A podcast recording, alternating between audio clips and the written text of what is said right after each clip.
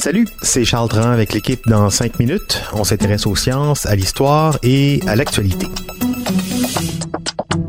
Aujourd'hui, on parle aviation avec le Boeing 747, un avion mythique qui vit ses derniers instants après 55 ans de production. Un ultime modèle a été livré au transporteur américain Atlas Air. Boeing a cessé d'en fabriquer à cause de la pandémie de COVID-19 qui a réduit le trafic aérien, mais aussi parce que la concurrence est désormais bien plus moderne.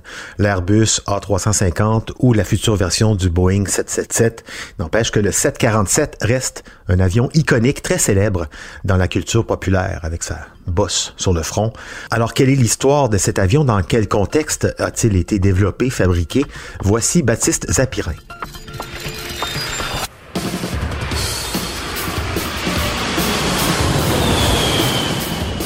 Ce Boeing 747, qui a révolutionné le transport aérien, c'est le premier avion à avoir été surnommé Jumbo Jet. Il faut dire que euh, c'est un sacré géant.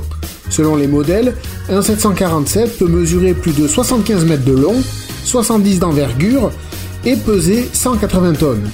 Et là, on parle seulement du poids à vide. Avec carburant, passagers et bagages, il y en a pour 450 tonnes.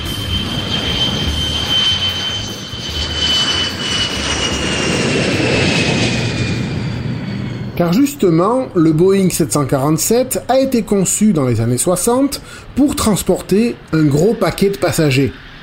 À cette époque, le trafic aérien explose.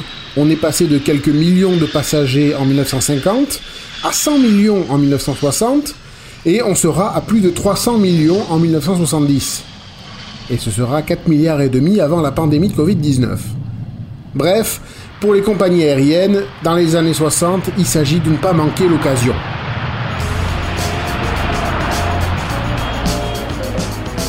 Et donc, durant l'été 1965, Juan Tripp, le président de la Pan Am Airway, approche le constructeur américain Boeing, dont il est l'un des gros clients. Les principaux avions de ligne transportent alors rarement plus de 200 passagers. Vu la croissance du marché, Tripp veut le double, il demande donc à Boeing de construire un nouveau type d'avion d'une dimension jamais vue. Boeing se lance donc dans le design du futur 747 et le 13 avril 1966, Pan Am signe un contrat pour acheter 25 avions Boeing 747. Le twist, c'est qu'il faut en livrer un d'ici la fin de l'année 1969.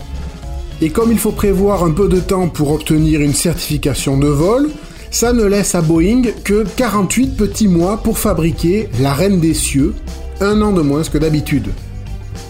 Gros gros défi donc, Boeing mise presque tout là-dessus. 50 000 personnes travaillent sur le projet, sous la direction de l'ingénieur en chef Joe Sutter. Des ouvriers, des mécaniciens, des ingénieurs, des secrétaires, on les appelle les incroyables, The Incredibles, un surnom en hommage à leur exploit, et euh, on imagine au passage la quantité incalculable de problèmes, de pressions et d'heures supplémentaires qu'ils ont dû affronter. Au départ, les incroyables envisagent un double pont complet, c'est-à-dire un avion à deux étages, sur toute la longueur de l'avion mais euh, ça aurait entraîné des problèmes techniques, notamment pour placer euh, les conduites de conditionnement d'air. Et donc, ben, il décide finalement de gommer l'étage du dessus, dont il ne reste que la cabine de pilotage et un autre espace pour ajouter euh, des sièges de première classe ou un salon de détente. Et ça, ça donne finalement la fameuse bosse caractéristique du Boeing 747. Boeing fait aussi appel en toute hâte à Pratt Whitney pour mettre au point de nouveaux turboréacteurs capables de propulser ce mammouth volant. Ces moteurs JT9D sont testés en vol sous les ailes de bombardier Boeing B-52. Ils causent d'ailleurs quelques problèmes, 60 moteurs sont brûlés durant les essais. Pendant ce temps, à l'école de pilotage de Boeing, on se montre tout aussi créatif pour être prêt dans les temps les pilotes apprennent à manœuvrer le 747 au sol, à bord d'une maquette hissée sur des pilotis de trois étages, eux-mêmes fixés sur un camion en mouvement. Et les pilotes s'entraînent en dirigeant le chauffeur du camion par radio. Et au final, le pari est tenu. Le 9 février 1969, un premier vol d'essai a lieu, concluant.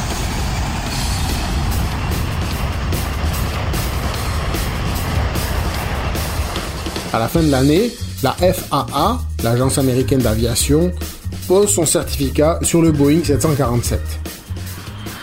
Le premier modèle, le 747-100, peut embarquer entre 360 et 480 passagers, selon la configuration. Et le succès est instantané.